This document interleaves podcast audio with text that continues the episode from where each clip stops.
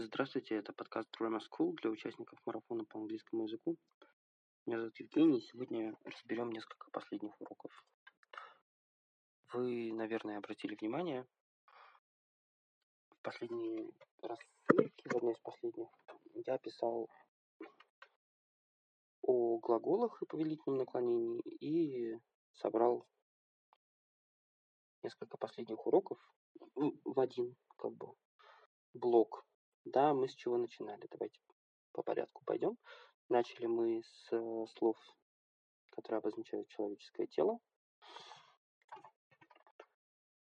Их нужно было, соответственно, выучить все слова, которые вы не знали, а для описания тела. Вот. Нужно было скачать приложение Memrise для, на телефон и учить. Можно, конечно же, делать физические карточки. Э, если вам не очень удобно с телефона, можете писать одно слово, э, брать бумагу для записи и на одной стороне писать слово на английском, с другой стороны слово на русском, транскрипцию, если вам нужно, и разбивать, брать с собой, например, на день 10, 15, 20 карточек. Да, но мы об этом уже говорили неоднократно. Вот, не будем повторяться. Дальше у нас были слова на тему работы. Мы говорили о профессиях, о словах, связанных с работой. Например, таких словах, как responsibilities, insurance, страховка и так далее. И тоже была ссылка на Memrise. Затем у нас были слова на тему семья и дом. Вот. Здесь ничего необычного, тоже просто слова, которые нужно выучить. Слова на тему еда. На тему еда очень много слов, и надо, конечно же, их все выучить, потому что на самом деле это одна из самых сложных, может быть, тем, просто потому что мы не все время используем многие названия блюд, скажем, да, можно забыть в нужной ситуации, поэтому нужно периодически повторять. Это все, что было со словами. У нас немножко слов еще было в глаголах, мы еще чуть позже к этому вернемся. Значит, что делается словами? Если вы выучили слово, вам кажется, скажем, вы взяли какое-нибудь новое слово из темы еда, допустим, это было слово уксус, винегар. Да? Вам кажется, что вы выучили, но через неделю, через две недели вы опять не можете вспомнить. Почему так происходит? Потому что оно еще не в активном запасе у вас. Как слово внести в активный запас? Я, кажется, уже рассказывал об этом, но давайте вспомним. Э, во-первых, нужно потренироваться составлять предложение. Ну, например, если мы разбираем слово vinegar, уксус, можно сказать I like eating dumplings with vinegar. Ну, я люблю есть пельмени с уксусом. Попробуйте составить свое предложение. Может быть, вопросительное предложение. Do you have some vinegar? Это не обязательно должно быть очень сложное предложение, но тем не менее это должно быть какое-то полноценное предложение, чтобы у вас засело в памяти.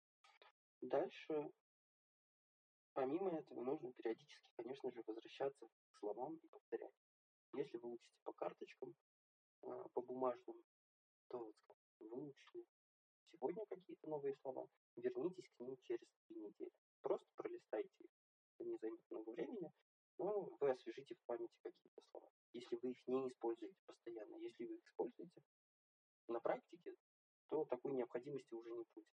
Да, мы поэтому помним набор слов хорошо, а какие-то периодически забываем, потому что мы ими просто редко пользуемся. Да, это то, что касается значит, запоминания слов. Затем у нас был отрывок из фильма Interstate 60, трасса 60, который мы уже разбирали с вами на вебинаре.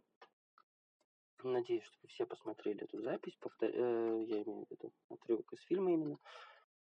И повторяли вслух, потому что это самое важное. Недостаточно просто посмотреть и один раз прочитать отрывок. Нужно тренироваться, нужно повторять много-много-много раз. И затем у нас был текст про Феликса Кэта. Да? A Quiet Life. Что я хотел, чтобы вы сделали, помимо того, что вы должны были прочитать текст, потренироваться его читать вслух, вы должны были записать свое чтение. Двое участников прислали, прислали мне свои записи, я послушал. Э, жаль, что не все это сделали. Если сделаете, я разберу, в том числе и ваши записи. Давайте немножечко пройдемся, я скажу, на что обращать внимание. Значит, э, во-первых, могу вас похвалить, да, достаточно хорошо читали, даже быстро, но это не всегда хорошо, как я уже раньше говорил. Значит, торопиться не нужно. Нужно сейчас самое главное обращать внимание на произношение и так называемую плавность произношения. Да?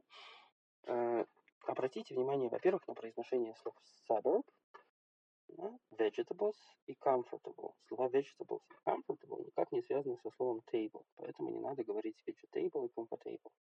Да? Vegetables и comfortable. Дальше. Confident. Значит, уверенный. Да? Confident. Whole произносится. И comfort. Comfort это может быть как существительное, так и глагол. В данном тексте это у нас был глагол. А, comfort, то есть успокоить. Ну, вообще, если бы вы чуть-чуть, может быть, внимательнее вы послушали запись, то таких проблем у вас, может быть, и не возникло, или немножко не доучили еще какие-то слова. Обращайте на это внимание. Что я имею в виду, когда говорю про плавность чтения? Еще раз давайте вспомним. Значит, можно прочитать. Felix Cat is a typical resident of Siberia Avenue, Surbiton. He looks gloomy, but in fact he's quite happy and he leads a quiet life in this suburb of London. Никакого выражения в этом чтении нет. Да? Нужно читать не спеша, но расставлять ударения смысловые и обращать внимание обязательно на произношение слов. Felix Cat is a typical resident of Siberia Avenue, Surbiton. He looks gloomy, but in fact, he is quite happy, and he leads a quiet life in the suburb of London. Видите, не спеша, расставляя акценты смысловые на определенные слова, так тренируемся. У вас есть аудиозапись, вы можете ее включить всегда и проверить себя. Вы можете повторять одновременно, да, помимо того упражнения, которое я вам описывал. То есть вы включаете, нажимаете на паузу, повторяете. Потренируйтесь после этого только э, еще одно упражнение поделать. Вы включаете запись и одновременно говорите. Ну, с запозданием, скажем, на 2-3 слова. То есть в записи начали говорить Felix Cat is a typical, и в этот момент вы начинаете тоже читать Felix Cat is a typical resident и так далее.